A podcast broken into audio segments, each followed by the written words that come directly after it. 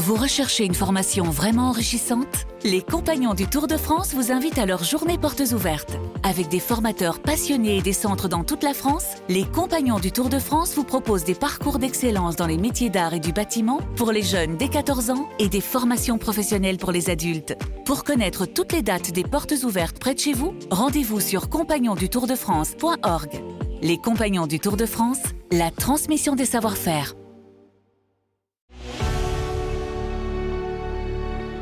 C'est un truc de fou. Là, c'est la première fois que je me déplace à Paris où je vois mon équipe de France. Quoi. Il faut imaginer que le fauteuil est un peu un mode euh, Mad Max, de telle sorte qu'il est prêt et armé et prêt pour la guerre. Les objectifs, c'est comme on dit chez nous, c'est de monter sur la boîte, bien évidemment. Bonjour, c'est Yves Pulici.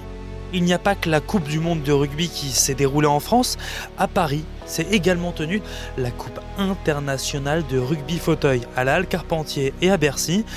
Et les Bleus ont été historiques. Pour la première fois, ils sont arrivés en demi-finale. Malheureusement, à un point à chaque fois, les Bleus ont perdu la demi et la petite finale. Ils ne sont pas montés sur le podium à Bercy, mais cherchent l'or pour Paris 2024. Paris 2024. Le grand défi.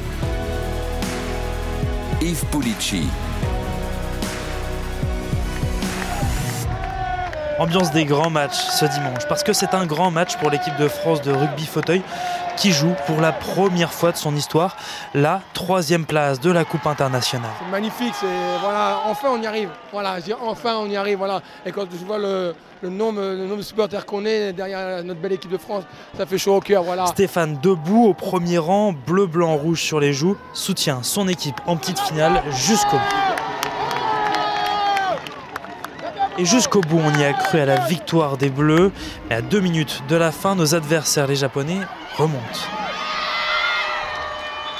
Le match est terminé, victoire Japon, 50 Je pense que cette année, on n'a vraiment pas de chance. 2023, c'est pas fait pour le rugby cette année. Là. Que ce soit pour le rugby fauteuil ou le rugby des valides, un point, un point d'écart à chaque fois. Hein. Mais l'arbitrage ne nous a pas aidé à la fin.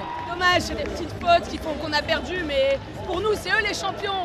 Ils ont déjà bien progressé, c'est les meilleurs. J'ai découvert avec les JO de 2014. J'ai allumé une poste et j'ai vu le sport et j'ai adoré. Je suis du Nord et je suis venue jusque Paris pour les soutenir parce que c'est hyper important d'être là pour eux. Vous allez venir l'année prochaine aussi aux Jeux Paras On espère, on espère, oui. Vous, vous y retournerez peut-être l'année prochaine pour les Jeux Paras Pourquoi pas?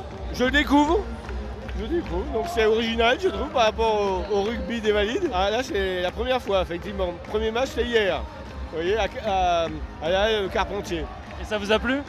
Oui, ça m'a plu parce que c'est vraiment, oui, c'est particulier. 4 contre 4. Le but, traverser le terrain de basket avec son ballon dans des fauteuils faits pour les contacts. Oui, ça c'est le bruit des percussions, des chocs entre les athlètes. Je m'appelle Jonathan Everna, j'ai 32 ans, je suis joueur euh, de rugby fauteuil depuis 13 ans et 11 ans au sein de l'équipe de France et capitaine de l'équipe de France. Le fauteuil que tu utilises en rugby fauteuil, c'est un char. Ça ressemble à quoi On a des fauteuils de sport qui sont vraiment ultra carénés pour finalement euh, arriver à encaisser les contacts. C'est-à-dire qu'en fait, les joueurs ont le droit de littéralement rentrer à la vitesse qu'ils veulent dans n'importe quel adversaire avec ou sans ballon. Et au rugby fauteuil, il faut imaginer que le fauteuil est un peu un mode comme le film, sans le citer, le mode euh, Mad Max, de telle sorte qui est prêt et armé et prêt pour la guerre. Ça ressemble à quoi? Un match de rugby fauteuil? Alors un match de rugby fauteuil, ça se joue donc euh, en intérieur, du coup 4 contre 4 sur un terrain de basket. Le but étant de marquer dans l'embut adverse, délimité par deux plots, espacés de 8 mètres, du coup en franchissant cette ligne d'embut en possession du ballon. Donc en fait, vraiment c'est un jeu qui est à la fois très physique, très technique, stratégique et à la fois une multitude de handicaps peut finalement aussi euh, pouvoir s'exprimer sur le terrain.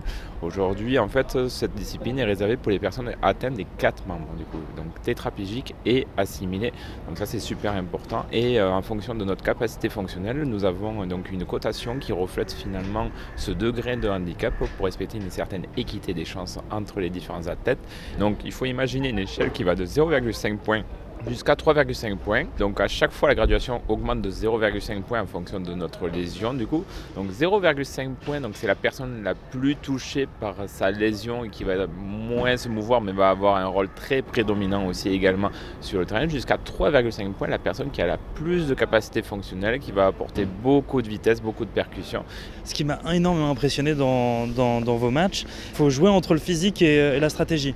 C'est exactement ça en fait. Il y a aussi cette dimension euh, du coup de physique, stratégie et justesse en fait. C'est cohésion et de pouvoir donner le ballon au bon moment. Donc on reflète vraiment les valeurs communes du rugby avec l'intensité, l'engagement et la cohésion.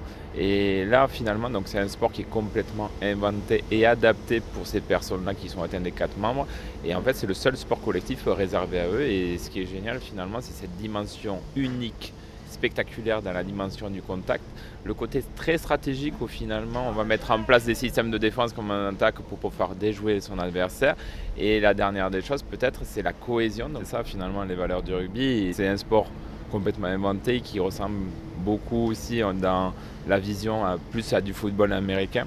Et l'appellation rugby fauteuil est venue vraiment pour démocratiser et amener cette dimension du contact.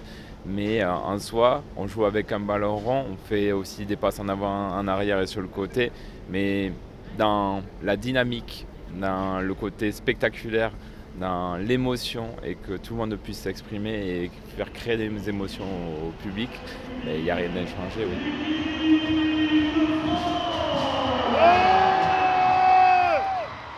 C'est vous les ultra supporters de l'équipe de France? On en fait partie, ouais. Tout ce groupe-là, là. Essaye de les suivre au maximum. J'ai mon fils, le numéro 14, qui est juste là, là, qui fait partie de l'équipe de France maintenant. C'est un truc de fou. Là, c'est la première fois que je me déplace à Paris où je vois mon équipe de France. Quoi. Quand je dis mon équipe de France, parce que ouais, c'est mon équipe de France. C'est un truc de fou. C'est enfin nous, à chaque fois qu'on vient, on a des frissons quoi. Ça fait plaisir de voir cet engouement euh, autour de, votre équipe. C'est formidable. J'espère que ça va faire évoluer les choses dans n'importe quel secteur, euh, que ce soit au niveau urbain ou même des gens qui connaissent un peu plus le, handicap et tout ça, et ça amènera.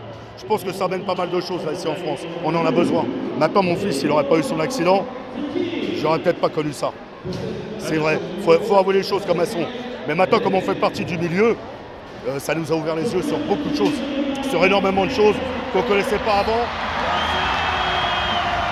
Il y a vraiment un, intérêt très grandissant, que ce soit des parties prenantes, des médias, de vouloir retranscrire, de vouloir aussi euh, donner la voix, mais de démocratiser ce mouvement. Et euh, le mouvement, en fait, c'est pas que le parasport, c'est cette notion du handicap euh, socialement parlant qui est très très intéressant, de pouvoir encore plus sensibiliser finalement nos grands Français du coup sur l'intérêt des personnes en situation de handicap au travers de sport, mais aussi à travers d'autres choses, donc leur passion ou le côté professionnel, et le s'en inspirer finalement du parcours de vie et que même venant de quelque chose où potentiellement euh, on n'aurait même pas mis une pièce ou on n'aurait même pas suivi cette trajectoire-là, ben, finalement on arrive à faire de très très belles choses et euh, finalement vivre pleinement, que ce soit à travers sa passion et à travers le monde. Et ça, il n'y a rien de, plus beau. Oui. On commence à démystifier le handicap et le parasport.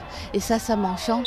Guylaine Westelink, la présidente de la Fédération française handisport. J'aime à dire que moi, ce que je souhaite, c'est qu'on nous considère comme des sportifs à part entière et non entièrement à part. Qu'est-ce qu'il faut faire justement pour ça, pour Paris 2024 La médiatisation. Et ça, c'est le premier point, c'est hyper important. Et puis, quand on aura des réussites, ça donnera envie aux gens de venir en encore et encore. Les objectifs, c'est comme on dit chez nous, c'est de monter sur la boîte, bien évidemment.